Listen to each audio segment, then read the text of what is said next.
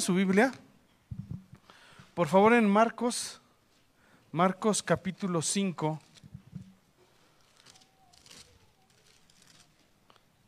Marcos capítulo 5. ¿Sí? Marcos capítulo 5. Seguimos con la serie Personajes Bíblicos. Ha sido una serie muy larga. Estamos a es uno o dos temas de terminar, ¿sí? Seguimos con la serie Personajes Bíblicos. Hoy vamos a hablar acerca de una mujer. ¿Sale? Marcos capítulo 5. Voy a leer a partir del... La historia comienza a partir del 25, del versículo 25. ¿Sale? Dice así. ¿Lo tienen? Marcos, 20, perdón, Marcos 5 a partir del versículo 25. Dice así, bienvenidos. Por cierto, todos los que están aquí, hermanos, en forma presencial, también damos la bienvenida a los hermanos que nos siguen a través de, del internet. Sean bienvenidos. Un abrazo a la distancia.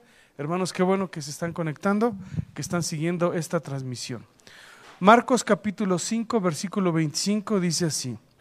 Pero una mujer que desde hacía 12 años padecía de flujo de sangre y había sufrido mucho de muchos médicos y gastado todo lo que tenía y nadie había aprovechado, antes le iba peor.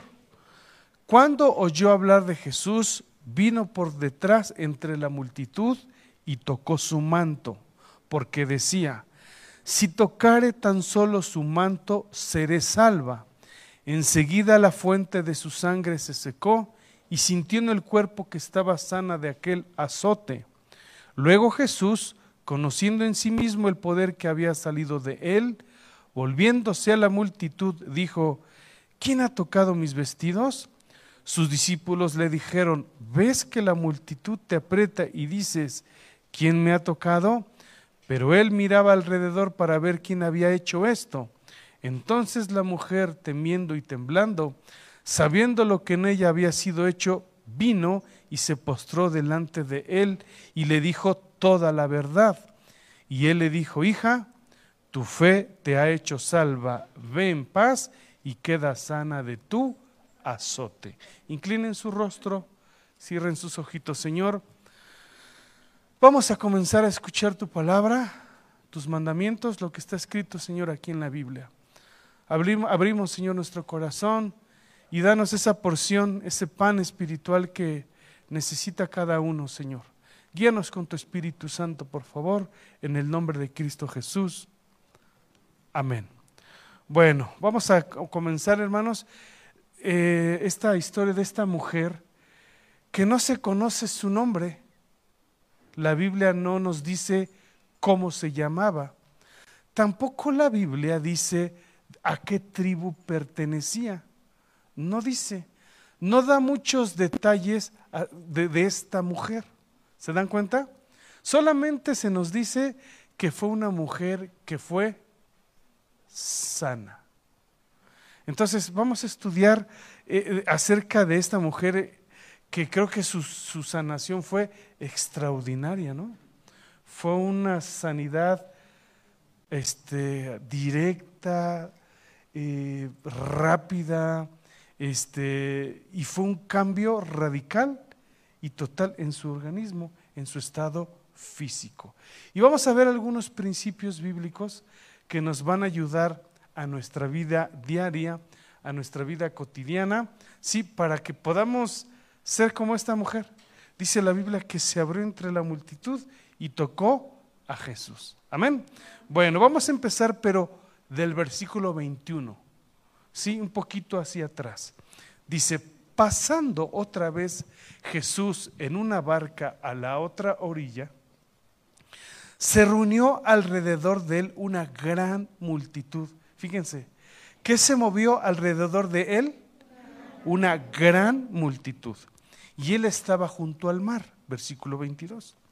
Y vino uno de los principales de la sinagoga, llamado Jairo y luego que le vio, se postró a sus pies.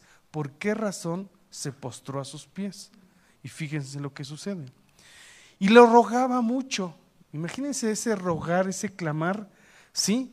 Le rogaba mucho, no fue una vez, sino fue siempre. Y le rogaba mucho diciendo, mi hija está agonizando. Ven pues y pon las manos sobre ella para que sea salva y vivirá. Quizá lo vamos leyendo, pero me imagino que fue con una, con una expresión de por favor. ¿Cómo hubiera hecho usted? Señor, por favor, con, yo creo que hasta agachada su cabeza, ni siquiera quizá mirándolo a los ojos, con un espíritu, con una actitud humilde, le dice, mi hija está agonizando, ven y pon las manos sobre ella para que sea salva y vivirá. Versículo 24, fue pues con él y, le seguía, fíjense otra vez, y le seguía qué? Una gran multitud. Y le apretaban. Quiero que noten que siempre Jesús va caminando y va alrededor una gran multitud. Constantemente en las escrituras vemos que Jesús va caminando, está aquí en el mar, en una barca, lo van siguiendo una gran multitud. Bueno, la pregunta es, ¿con qué intención esas personas iban alrededor o iban detrás de Jesús? ¿Qué intención habrán tenido de ir atrás de Jesús? Yo, escribí unas cosas, dije, y escribí y puse así. Quizá algunos iban por interés, algunos porque les daba de comer, otros quizá iban por un milagro, otros iban para que les ayudara en sus problemas personales, familiares o económicos. Otros que se iban por problemas, por motivos políticos. algunos dijeron, no, este va a ser el rey de los judíos, ¿qué tal si me toca un huesito? No sé. Otros quizá porque me llama la atención, habla bonito, me siento bien ahí con él. Quizá unos iban así. ¿sí? Otros, y escribí varias cosas, pero quizá muy poquitos eran sinceros. Iban detrás porque a él lo amaban. Miren lo que dice Lucas 14. Lucas 14. Lucas 14.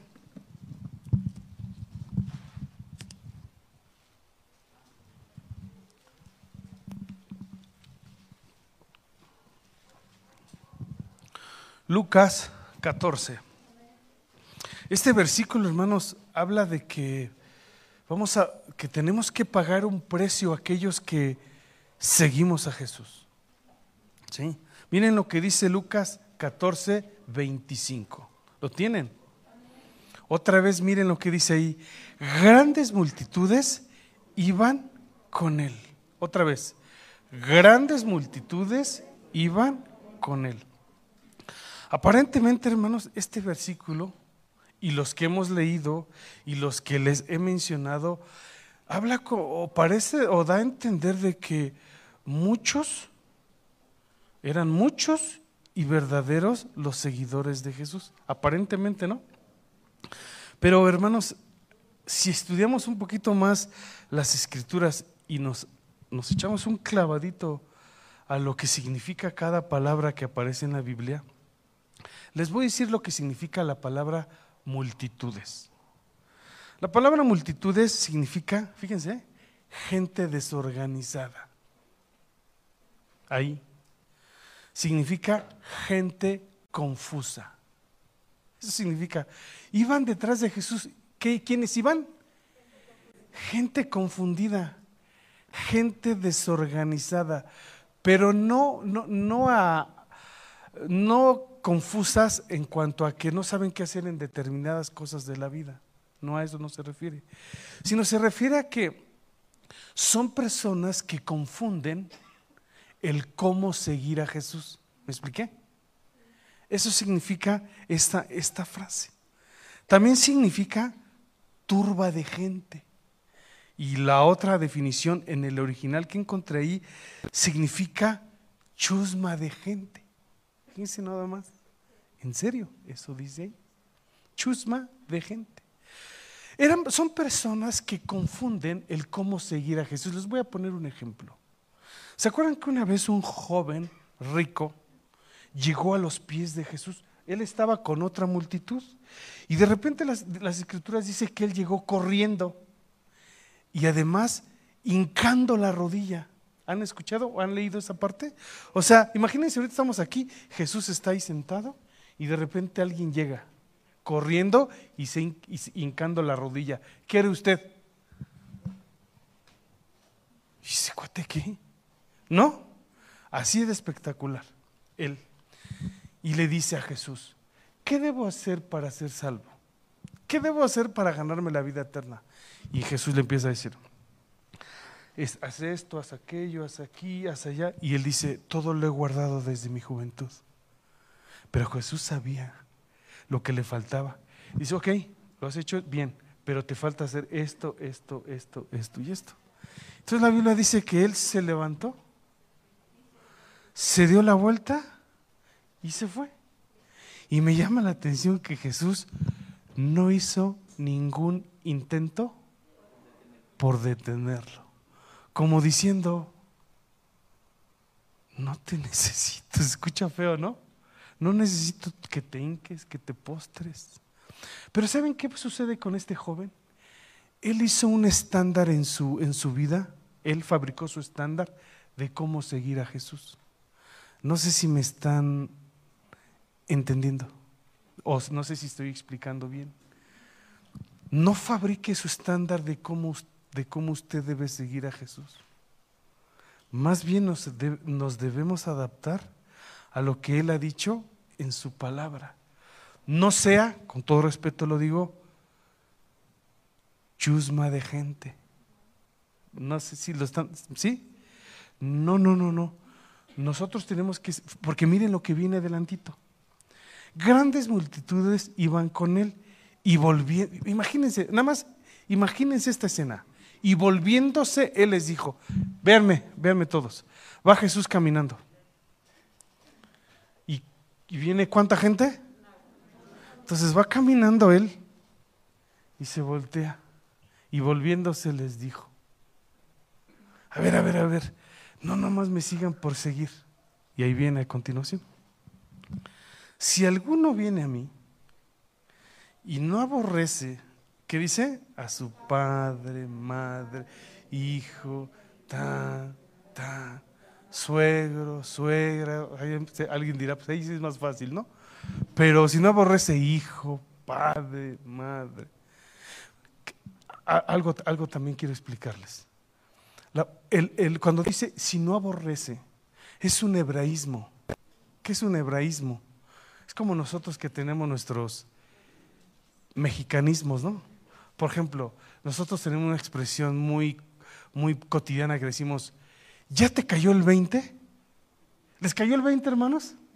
Y todos entendemos lo que significa, ¿no? Pero si se lo dice usted eso a un, no sé, a un chileno, ¿te cayó el 20? Entonces el chileno va a estar, no, pues no me ha caído el 20, ¿no? ¿Cuál 20? Piense con una moneda. Esa frase de aborrecer significa preferir algo por encima de preferir algo por encima de.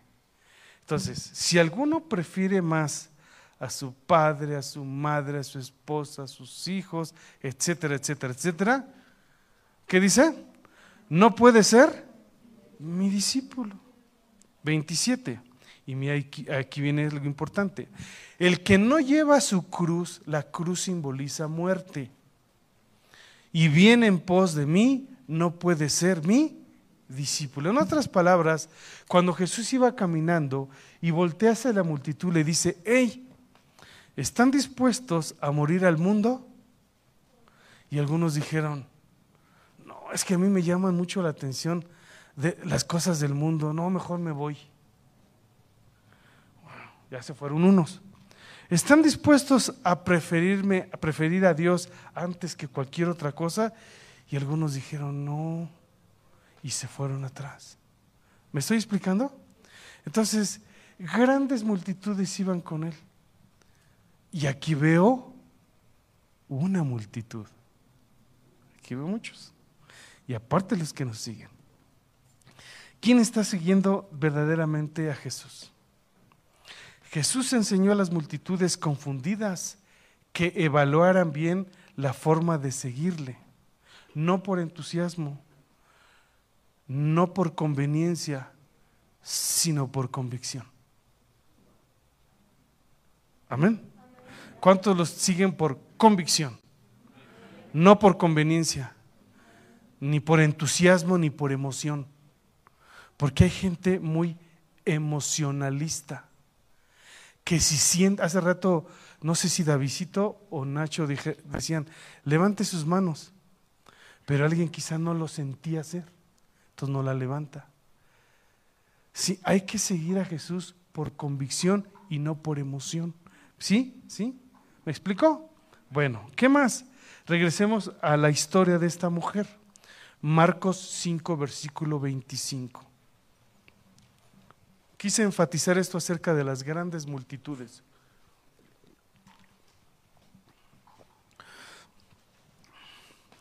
Entonces, y de repente, sí, hermanos, dice, pero Marcos 5:25, pero una mujer que desde hacía 12 años padecía flujo de sangre.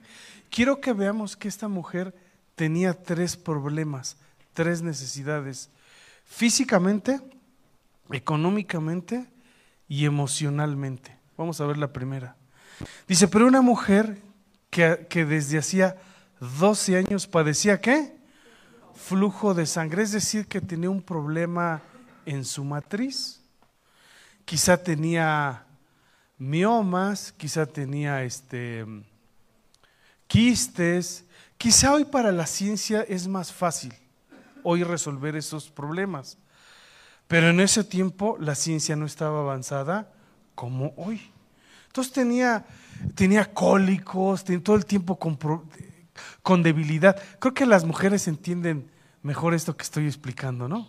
Los hombres como que nos es más difícil de entender, pero las mujeres podían entender muy bien esta situación. Pero lo que quiero aquí resaltar es que su enfermedad la llevó a Cristo. Quizás si no hubiese estado enferma, quizá ni se aparece a donde estaba Jesús. Y fueron las necesidades, este, los problemas físicos que en la Biblia vemos que muchos se acercaron a él. Por ejemplo, una vez la Biblia dice que Jesús iba saliendo de Jericó y se, y se topó con dos ciegos. No sé si de nacimiento, no lo sé, pero le gritaron y le dijeron, Jesús, hijo de David, ten misericordia de nosotros. Y dice la Biblia que los tocó y fueron sanados. También hay otra historia de, un leproso que, que fue con Jesús, no sé si en la noche, no lo sé, y fue a los pies de Jesús y le dijo, por favor, sáname.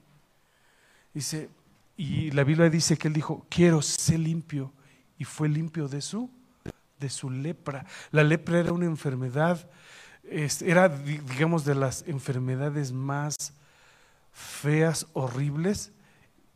Era, era motivo o era sinónimo de muerte aquellas personas que les daba la lepra.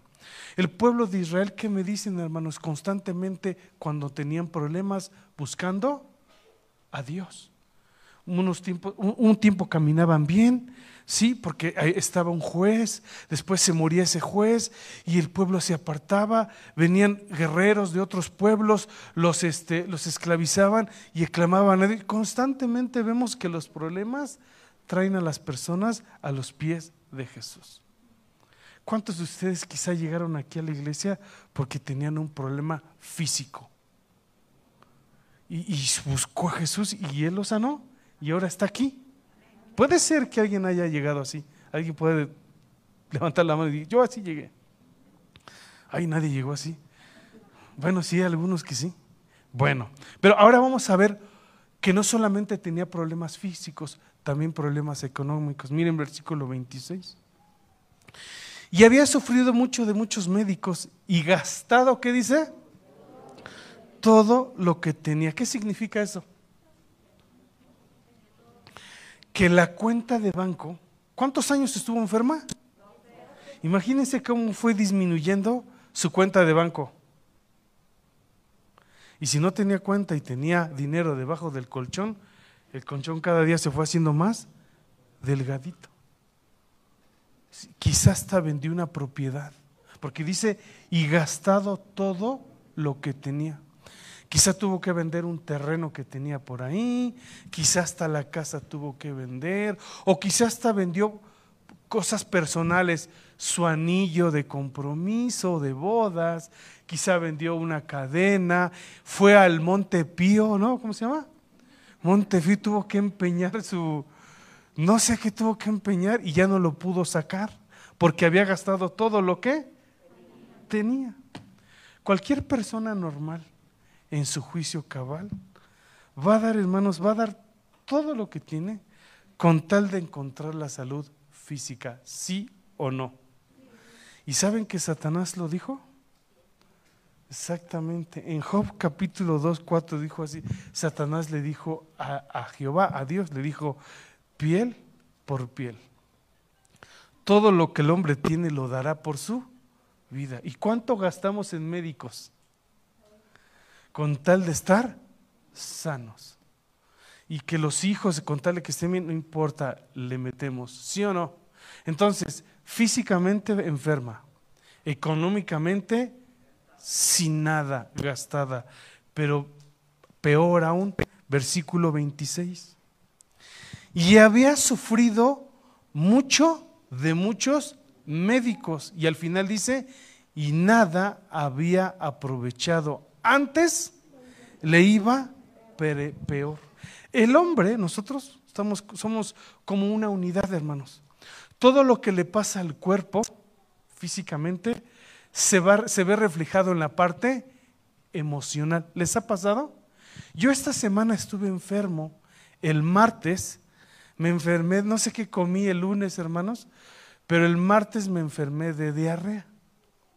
Pero bastantito fuerte, tanto que estuve acostado todo el martes y el miércoles también. Físicamente estaba enfermo. Pregúntenme si incluso, hermanos, si quería leer mi Biblia. No quería, pues voy a poner a leer. Porque físicamente también influye en en tu parte emocional. ¿Les ha pasado alguna vez? Sí, sí, ¿alguien me entiende? ¿Sabe de lo que estoy hablando? O sea, imagínense, físicamente enferma, económicamente hasta abajo, entonces la parte emocional, y que va con este doctor y no, y con aquel, y con aquel, y, no, y nada funciona. Y no que los médicos hayan sido malos, no. Es como cuando una persona va con un consejero, o va con un psicólogo, o un psiquiatra, o un sociólogo, no porque sean malos, pero a veces la capacidad del hombre no da. La Biblia dice que vana es la ayuda del hombre. Se acabaron los recursos para esta mujer. Todo estaba mal. Entonces, ¿con quién tenía que ir? Con Jesús, con Dios. Entonces, vamos a ver. Versículo 27. Cuando yo hablar de Jesús, ¿de quién oyó hablar? Vino por detrás entre la multitud a ver otra vez, en el versículo 21 habla de multitud, 24 de multitud, en el 27 también, en el 30 y en el 31. Dice, y en el versículo 24 y 31 habla de que la multitud apretaba a Jesús. Imagínense, ¿ha estado alguna vez en, el, en una multitud así donde todo el mundo te aprieta? Y alguien dirá, en el metro, hermano. Y mira, subas del metro a las 7 de la mañana y va a ver si no. Si va uno todo, este, parece una sardina ahí apretada, metida, ¿no? Entonces ella tenía que llegar hasta donde estaba Jesús. Pero imagínense si ella se hubiera puesto a pensar, híjole, está hasta allá, no me van a dejar pasar.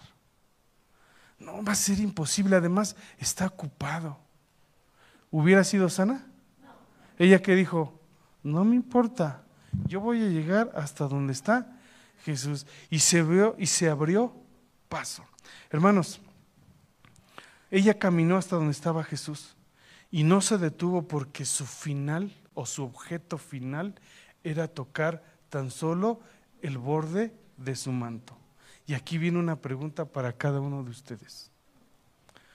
¿Cuál es el objeto final de su vida? ¿Qué es lo que más anda buscando en esta vida? Usted pregúntese.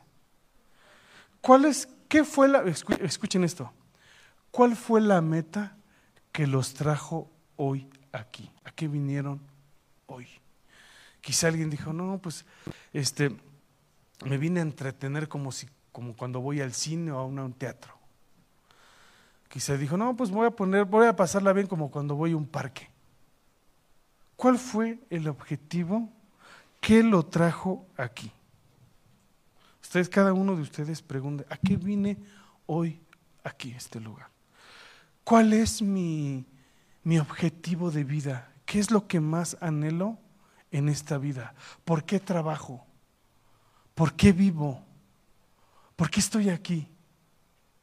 Pregúntese eso, ¿cuál es su razón de vivir o de existir?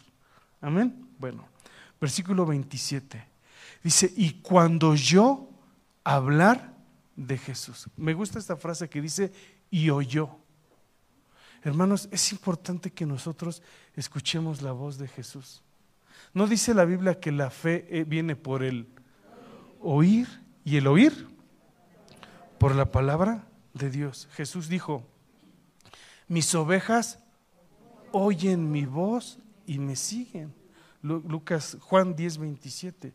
Y en Eclesiastés 5.1 dice, cuando fueres a la casa de tu Dios, ¿sí? acércate más, guarda tu pie, acércate más para oír.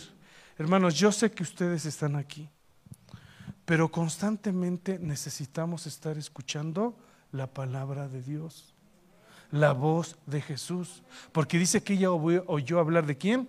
De Jesús. No, no yo ni escuchó de otras cosas, sino de Jesús. Y eso nos enseña algo, que no demos oído a otras voces, hermanos. Hay muchas filosofías, hay muchas cosas que se escuchan allá afuera. A mí me preocupa, por ejemplo, lo que van aprendiendo mis hijos en las escuelas. Hay que, hay que alinearlos a la palabra de Dios. Dice la Biblia que mirad que nadie os engañe por medio de filosofías y huecas sutilezas. Hay que venir a escuchar la palabra de Dios. También no se conforme con lo que nosotros predicamos. En tres semanas usted tiene que estarse alimentando y escuchar la palabra de Dios. Es importante. Entonces, ¿qué más? Cuando yo hablar de Jesús, dice, vino por detrás de entre la multitud. ¿Qué hizo? Vino. No dijo Jesús, venid a mí todos los que estáis trabajados, cansados, preocupados, estresados, ansiosos, estresados, con insomnio, y yo os haré descansar. Entonces, usted está escuchando y tiene que ir con él. Un ejemplo, Isaías 55. Isaías 55.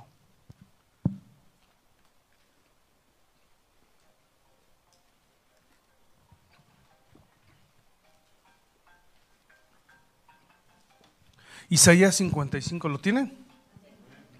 Fíjense lo que dice el versículo 1, Isaías 55, versículo 1.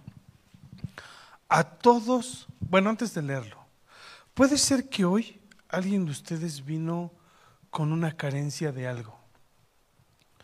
Puede ser que alguien se sienta, en esta semana se sintió presionado, se siente preocupado o ansioso. Alguien quizá está sometido a mucho estrés o a presión. Puede ser que alguien esté en soledad, viva solo. Y miren lo que dice la palabra, la palabra de Dios. A todos los sedientos, ¿de qué tipo no lo sé cada quien? Venid a las aguas, y los que no tienen dinero, venid, comprad. Y además, comed. Comprad sin dinero y sin precio ¿Y qué, qué, se recibe? Vino y leche. Vino significa gozo y leche habla de la palabra, el alimento, lo que te fortalece. ¿Sí? Dos, ¿por qué gastáis el dinero en lo que no es pan y vuestro trabajo en lo que no sacia? Hay muchas cosas que no sacian en esta vida. Oídme atentamente. ¿Cómo dice? Oíd. ¿Alguna vez se han fijado que cuando nosotros queremos poner atención, hacemos esto?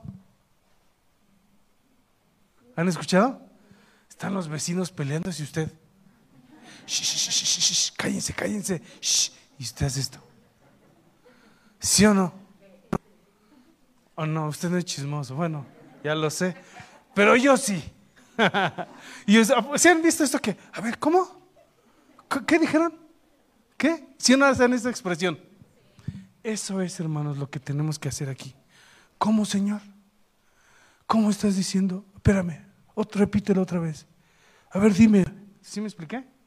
Oídme atentamente y comed del bien, y se deleitará vuestra alma con grosura. Hay gente que todo el tiempo está triste. Hay todo el tiempo, hay gente que todo el tiempo vive en depresión, no le ven sentido a la vida. ¿Saben por qué? Porque no se han saciado del pan que es la palabra de Dios. Aquí lo está diciendo claramente. Si tú vienes hoy, sí, el, el mejor consejo es este, hermanos, la palabra de Dios. Si tú te sientes estresado, sin motivo de vivir, sin muchas cosas, ¿qué está diciendo aquí? Ven, compra sin dinero, es gratis. No necesitas pagar. Come vino y leche. ¿Sí? Oídme atentamente y comed del bien. Y se deleitará vuestra alma con grosura. Cuando dice grosura, habla de esa carne jugosa, así este, no sé, un corte argentino, y, así que, usted le echa limón, chimichurri y mucha salsa, y, le pone ahí, sí, el picoso, y se lo come, ay, qué rico estaba, hermano. Eso, eso espiritualmente sucede también con la palabra de Dios. Sí, a ver, vamos a echarnos un, un este, no sé, un un corte, díganme uno, se me fuerza, un ribeye, no una rachera. Ese, simbólicamente es eso, hermanos, comer esa grosura, ¿me explico? Dice, y se deleitará vuestra alma con grosura. Inclinad vuestro oído otra vez, inclina tu oído. Y venid a mí, dice el Señor. Oíd, y fíjense la frase que viene a continuación. Y vivirá. ¿Qué más necesitas? O sea, no necesitas otro consejo más. ¿O no? El problema es que a veces no nos gusta ese consejo. Estamos buscando otros consejos. Este es el consejo. Dice, y vivirá vuestra alma y haré con vosotros pacto eterno, las misericordias firmes a David. ¿Me expliqué? Entonces, esta mujer oyó y vino porque ella sabía que era lo mejor. ¿Me expliqué? Bueno, regresemos a la historia. Marcos 5:27. Marcos 5:27 dijo, dijo así ella, y cuando yo hablar de Jesús, vino por detrás entre la multitud, por cierto que las multitudes a veces estorban que lleguemos a Jesús. ¿Por qué creen que el Señor Jesús mejor se iba a un lugar desierto. Se apartaba para estar con su padre, porque a veces las multitudes estorban la comunicación con Dios.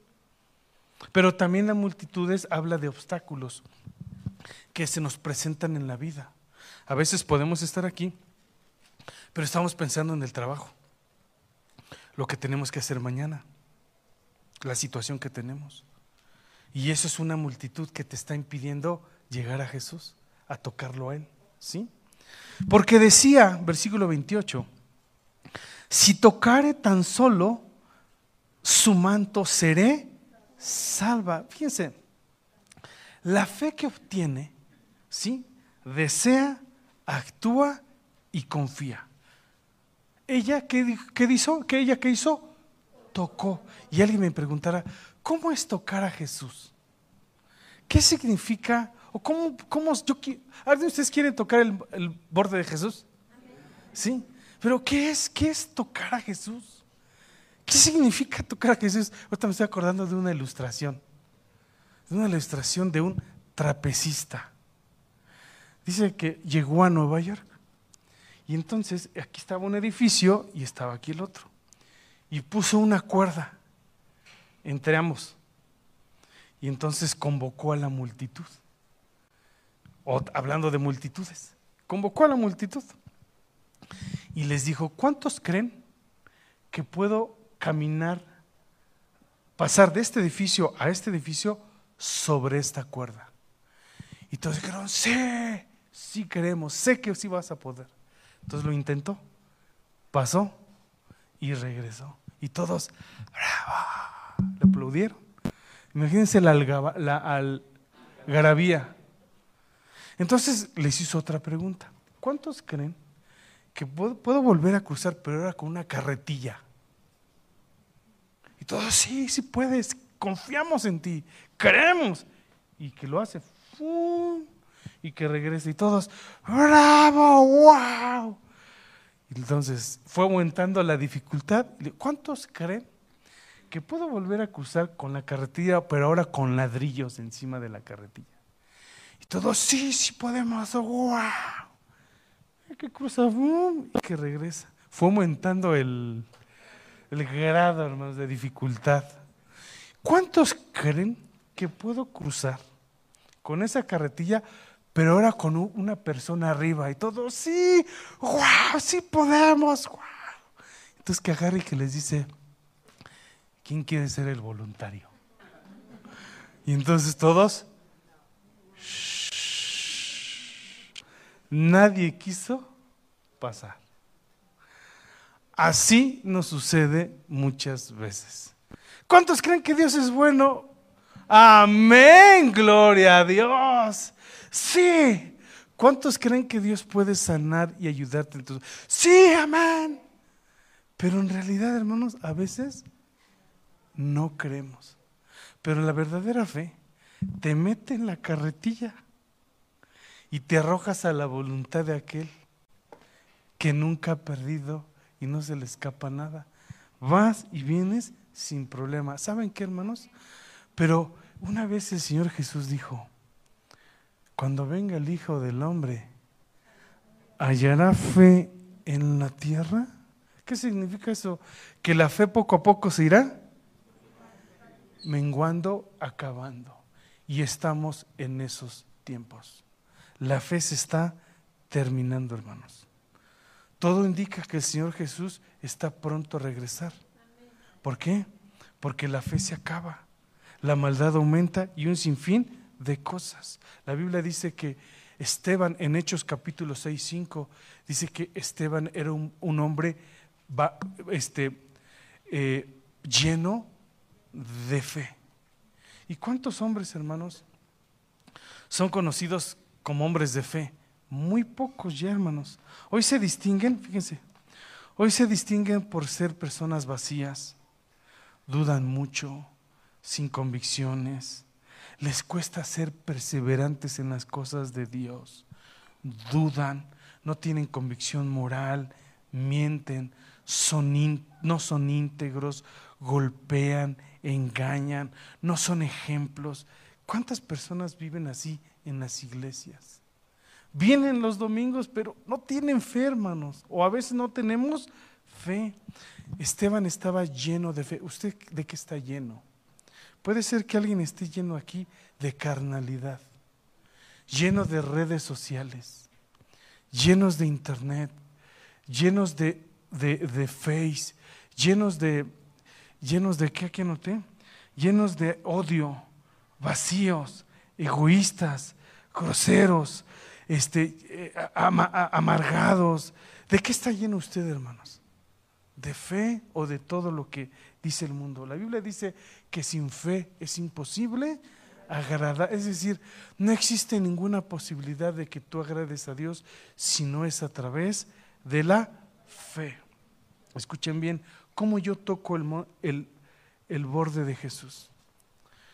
El manto, cuando, fíjense, escuchen, cuando tú crees el mandamiento, por ejemplo, de maridos, amad a vuestras mujeres como Cristo amó a la iglesia.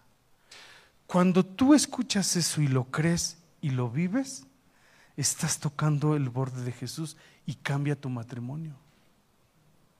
Cuando tú, cuando tú conoces el, eh, mujeres, estás sujetas a sus propios maridos y lo obedeces y lo practicas, estás, estás creyendo, te estás metiendo en la, en la carretilla y te estás dejando guiar por Dios. Y entonces todo eso empieza a funcionar tu matrimonio. No es complicado. ¿Quién es el complicado?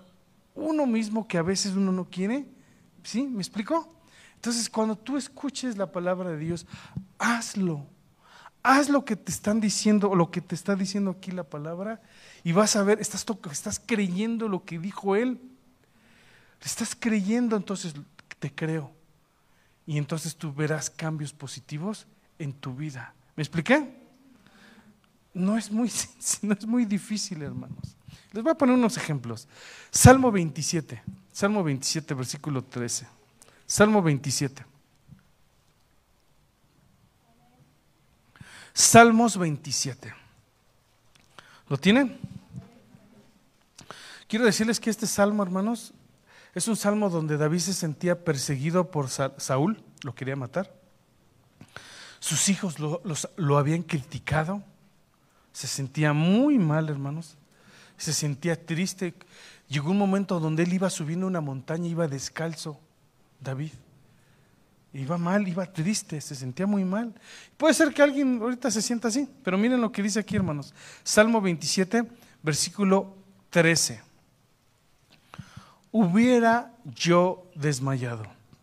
¿Qué? Si no, pero creyese que veré. Pero tantito, stop, stop, stop. Lean con atención. Fíjense. Hubiera yo desmayado hubiera yo vuelto atrás, hubiera yo tirado la toalla, ya no hubiera ido al templo, si no creyese que.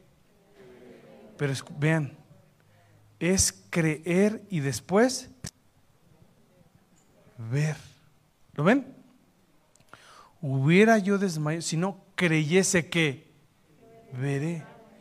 Primero es creer y después es ver. ¿Sí? Hermanos, sobran cosas para desanimarnos, sobran cosas para enojarnos, sobran cosas para amargarnos, sobran cosas, pero tú mantén tu mirada. Sobran obstáculos como esta mujer, multitudes, pero ella dijo, no, yo creo y yo sé que voy a ver algo. Sí, otro ejemplo, Hebreos 11:27. Hebreos 11, 27. Quiero que noten que es creer y después ver. ¿Sale? Hebreos 11, 27. Dice así. Por la fe dejó Egipto, no temiendo la ira del rey, porque se sostuvo como, como viendo al invisible. El temor es una emoción. El temor es la antítesis de la fe. ¿Escucharon? El temor es la antítesis de la fe, es lo contrario a la fe. Entonces, este Moisés, dijo, no, yo me voy a mantener como viendo, hago a un lado el temor y pongo mi mirada en lo celestial. ¿Sí? Otro ejemplo, Juan 11, 39. Juan 11, 39. Aquí está, está hablando, o es una historia donde Lázaro muere.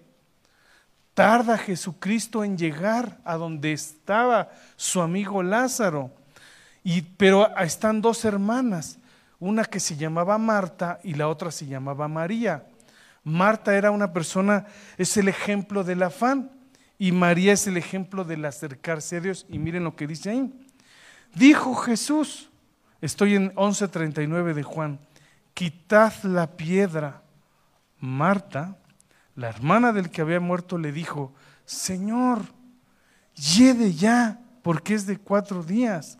Jesús le dijo, ¿no te he dicho que si crees, verás la gloria de Dios? Aquí llegó al punto donde Jesús casi, casi dejó morir a propósito a Lázaro, pero él tenía un propósito.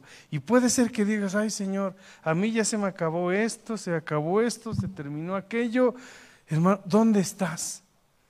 Pero no te digo que si crees, verás la gloria de Dios. ¿Me explicó? Sí, otro ejemplo. Juan 20, 25. Juan 20, 25. Juan 20, versículo 25. Dice así.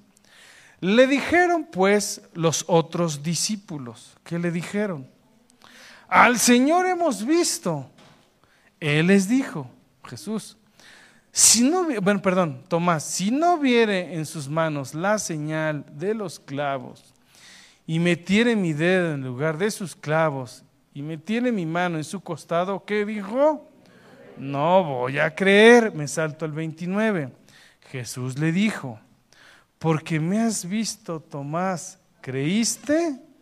Bienaventurados los que no vieron y creyeron, porque después de creer, vieron. ¿Me expliqué? Entonces es importante, hermanos, que tengamos fe.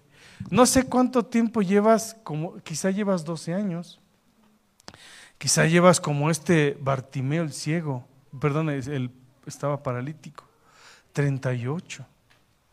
Pero mantente, cree, sigue adelante. ¿Sí? Hermanos, como les dije hace rato, sin fe es imposible agradar a Dios. Hay niveles de fe, ¿sabían? Hay niveles de fe. Cuando no hay fe, hay cero resultados. Porque sin fe es imposible, hay cero fe, cero resultados. Después viene otro nivel de fe. Poca fe, pocos resultados. Ejemplo. ¿Se acuerdan cuando la Biblia dice que Jesús iba en una barca y de repente se levanta una tempestad y sienten los discípulos que van a morir y van y los despiertan. Jesús, ¿no ves que nos vamos a morir? Y él se levanta, ya me imagino, les hizo así. Les dijo, hombres de poca fe, ¿hasta cuándo voy a estar con ustedes? Así me diría a mí siempre. ¿Hasta cuándo voy a estar contigo? Sí, calla, enmudece. ¿Y, y qué les dijo? Hombres de poca fe.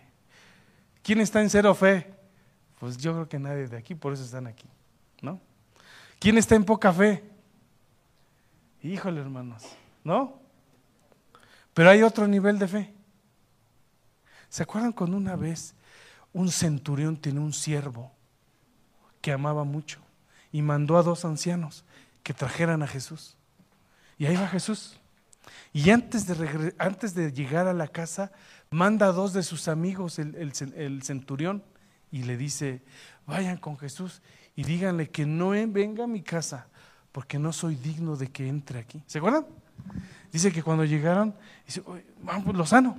Y, no, no, no, nos dijo que no, que no llegaras a su casa, porque él no es digno de que tú... y llamó a sus amigos, ¿se acuerdan Jesús? Y le dijo, Dice, solamente di la palabra y mi siervo sanará. Y llamando a Jesús a los, a los, a los discípulos les dijo, ni en Israel he oído tanta fe. ¿Y qué pasó? La Biblia dice que al instante el joven fue sanado. Tanta fe, muchos resultados. ¿No? ¿En dónde está usted? ¿Cero, poquita o mucha? ¿Lo estoy haciendo pensar o no? ¿En cuál está usted? ¿En qué nivel está? Pero ahí les va la perfecta fe. Tan, tan, tan, tan. Santiago capítulo 2. Santiago capítulo 2. Ay, hermanos, que Dios nos ayude.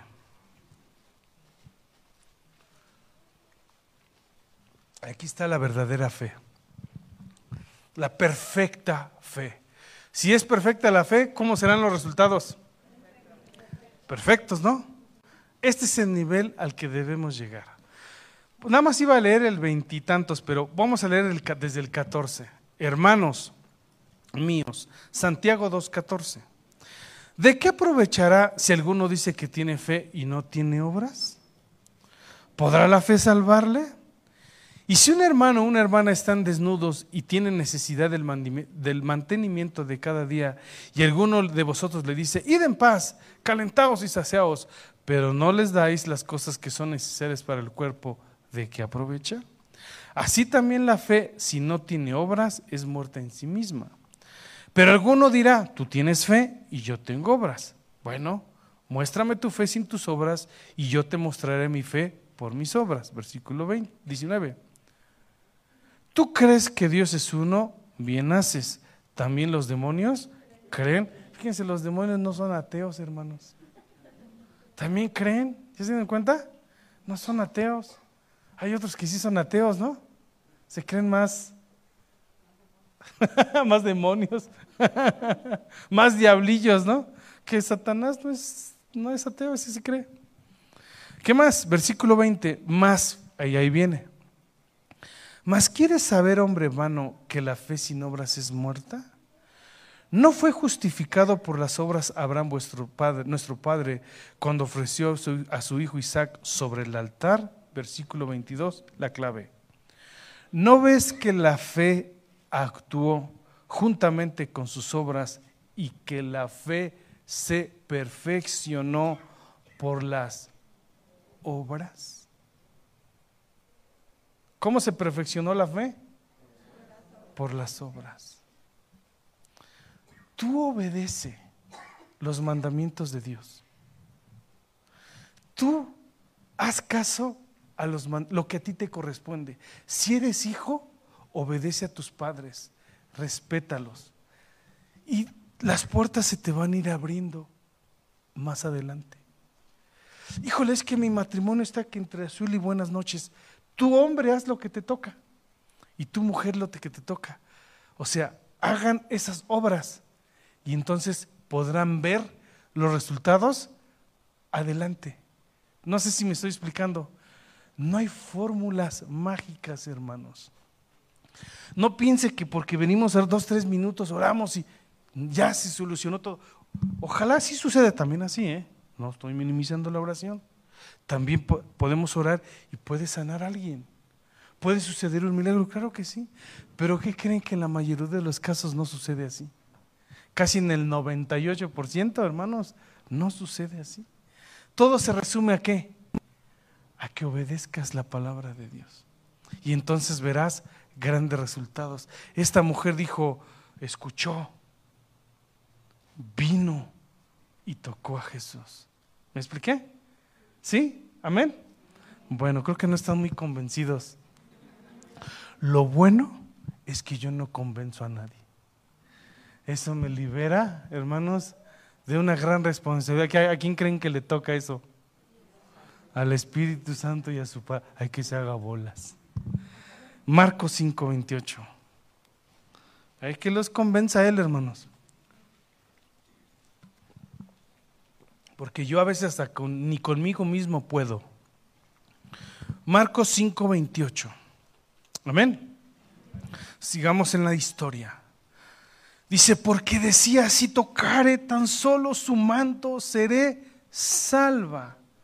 Por cierto que la palabra salvar es una palabra muy inclusiva, abarca muchas cosas. Porque ustedes no, ustedes no dirían, seré salvo. ¿Qué diríamos? Seré sano. ¿Sí? ¿Sí o no? Por eso a veces se saca un, un texto fuera de contexto. ¿Sí? Sobre todo cuando se trata de, la salvación, si se pierde o no. Hay, hay, hay que tener mucho cuidado en cómo se lee. No voy a meterme en eso, ¿no? Pero hay que tener mucho cuidado con eso. Bueno, versículo 29. Enseguida, la fuente de su sangre, ¿qué pasó? Fue instantáneo y radical. Porque cuando Dios interviene en los problemas, Él soluciona las cosas. pero hay que meterlo, hay que incluirlo, hay que ir, hay que oír y hay que venir y hay que tocarlo. ¿Sí me expliqué? Ya les dije cómo es. Y Él soluciona las cosas. ¿Cuántos lo creen? Amén. Él lo quiere hacer, hermanos. 29. Y enseguida la fuente de su sangre se secó y sintió en el cuerpo que estaba sana de aquel azote. Ella inmediatamente sintió que algo sucedió. No sé si fue como un escalofrío, ¿sí? Un fuerte escalofrío hacia su cuerpo. No sé si fue una corriente eléctrica. No sé si sintió algo como algo caliente ahí. No lo sé, pero algo sintió de que ella fue. ¿Alguna vez ha usted orado? Y yo sé que el Señor me tocó, me sanó y ya está. ¿Cómo se pueden testificar de eso? Amén, hermanos, porque sí sucede. Amén. Bueno, versículo 30. Luego Jesús, conociendo en sí mismo el poder que había salido de él, volviéndose a la multitud, dijo, ¿quién ha tocado mis vestidos? Les hago una pregunta. ¿Jesús sabía? ¿Jesús sabía quién lo, quién, quién lo había tocado? En su omnisciencia, él lo sabía. En, la parte, en su parte divina, lo sabía. A lo mejor en la parte humana no, no supo quién, quizá. Pero en la parte divina, sin problema. Y él sabía lo que iba a suceder, ¿no? ¿Qué más? ¿Quién ha tocado mis vestidos? preguntó Jesús. Sus discípulos le dijeron, ya imagino a Pedro, ves que la multitud te aprieta y dices, ¿quién me ha tocado? Ey, bájale unas rodillitas, Pedrito. Ey, tranquilo, yo soy el Señor Jesús. A veces, y a veces así nos pasa, hermanos, ¿eh? A veces estamos como Pedrito, así como que le exigimos a Dios como si mereciéramos todo. ¿Por qué no me ayudas? ¿Por qué? ¿Por qué? Así mucha gente altiva, ¿eh? Bájenle, Pedritos, bájenle, bájenle. Están hablando delante de, le están hablando al Rey de Reyes y Señor de Señores. ¿eh? No se nos olvide eso. Hay que bajarle tantito, ¿eh? Bueno, ¿qué más? Este, ¿Dónde estoy, hermanos? Ya hasta me perdí. A ver, nadie se pone de acuerdo. Bueno, del 31, pues. Sus discípulos, ah, sí, cierto, sus discípulos le dijeron, ves, y que la 32. Pero él miraba alrededor para ver quién había hecho esto. Me llama la atención que ni les hizo caso a sus discípulos. ¿Sí? Muy maduro el Señor Jesús. No hagan caso a muchas cosas que a veces escuchan. No hagan caso. Ustedes deben de estar en un nivel arriba. No hagan caso de muchas cosas que, ah, es que dijeron, es que esto, es que no me, es que, no hagan caso, estén un nivel arriba de todas esas situaciones y circunstancias. ¿Sí?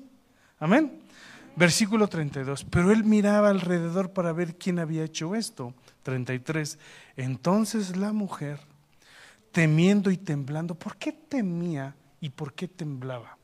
¿Saben que no podía una mujer en el tiempo ¿sí? Antiguo, si estaba en su periodo menstrual, no podía tocar nada, hermanos? Es más, hasta la silla donde se sentaba ya era inmunda. Y después de que terminaba su periodo menstrual, tenía que purificarse. Y hasta las sillas estaban, tenían que ser purificadas. Todo, todo lo que tocaba tenía que ser purificado. No podía tocar nada. Y entonces, como andaban los fariseos alrededor, esos eran bien estrictos en ese aspecto, pero nunca miraban el espíritu de la ley. Entonces ella temía y temblando, me, me gusta esta frase, sabiendo lo que en ella había sido hecho. ¿Cómo dice? Sabiendo. Hermanos, necesitamos saber y conocer el poder de Jesús. Y eso lo conocemos a través de la palabra. ¿Sí? ¿Qué más? Vino otra vez. ¿Y qué hizo? Y se postró en señal de ni siquiera dijo nada, hermanos. Quiero que noten que ella nunca habló. Bueno, más adelante sí lo dice. Pero ella es muy humilde, vino, escuchó, tocó, etc. Vino y se postró delante de él y le dijo toda la verdad. Ahí habló. 34. Y él le dijo, Jesús, hija, tu fe te ha hecho salva, sana, etc. Ve en paz y queda sana de todo tu azote. Mucha gente apretaba a Jesús. Sí, lo vimos, ¿no? Que mucha gente apretaba a Jesús, pero solamente aquella mujer lo tocó con el toque especial que hizo que saliera poder de Jesús. ¿Me expliqué? Amén.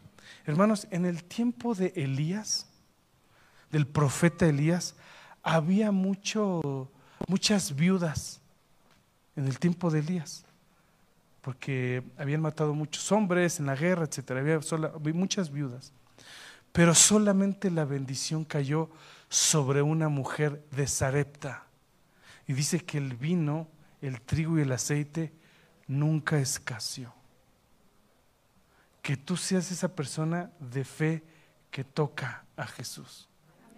¿Qué me dicen, por ejemplo, de Eliseo? En el tiempo de Eliseo también había muchos leprosos y solamente uno fue sanado, uno que se llamaba Naamán.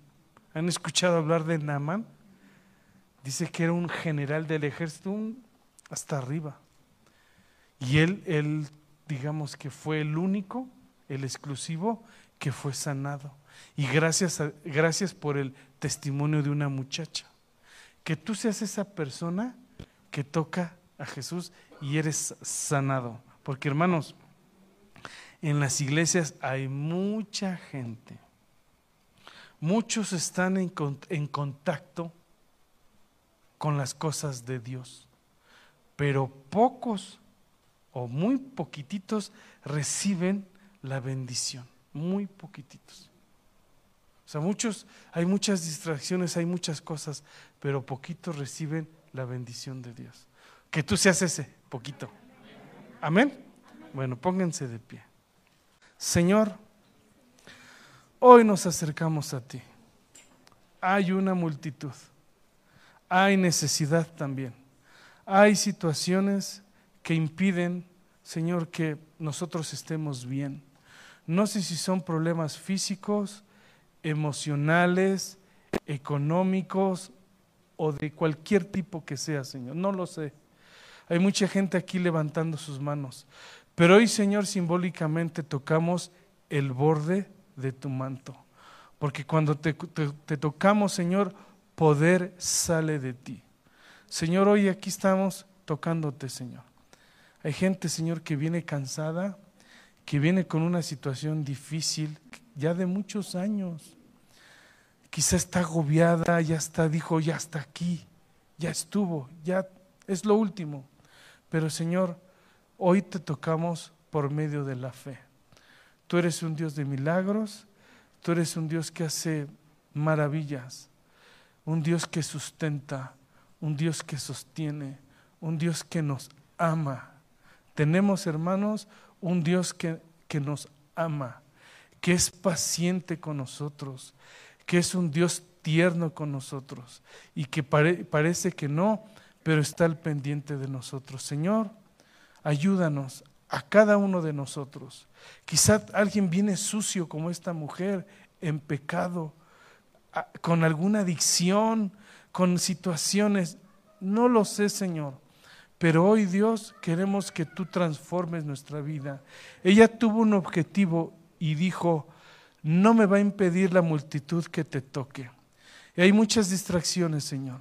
Y te pedimos en el nombre de Jesús que tú transformes y hagas un cambio radical y total en nuestras vidas. Señor, por favor, en el nombre de Jesús. Quizá estamos orando por un familiar, quizá estamos orando por él, por él o por ella, no lo sé, o por los hijos. Señor, haz un cambio total. Y como leímos, no, como tú dijiste a, a, Marta, no te he dicho que si crees verás la gloria de Dios. Señor, nosotros creemos, porque sin fe es imposible agradarte, Señor. El cristianismo sabemos que empezó por fe, vivimos por fe y llegaremos a la vida eterna por fe. Así, Señor, ponemos pues nuestra confianza y nuestros ojos en ti. Ayuda pues a cada necesidad, a cada situación, Señor, que cada uno de mis hermanos trae. Señor, en tus manos estamos y sabemos, Señor, que tú harás. Nuestra confianza está en ti. Gracias, Señor. No nos llevamos nuestras cargas, no nos llevamos otra vez nuestros pesares. No, Señor, te los depositamos a ti. Venimos a, ti los que estamos cargados y cansados, porque tú nos harás descansar. Bendice a tu iglesia, bendice a tu pueblo, bendice a las familias en el nombre de Jesús. En el nombre de Jesús. Gracias, Señor. Amén y amén.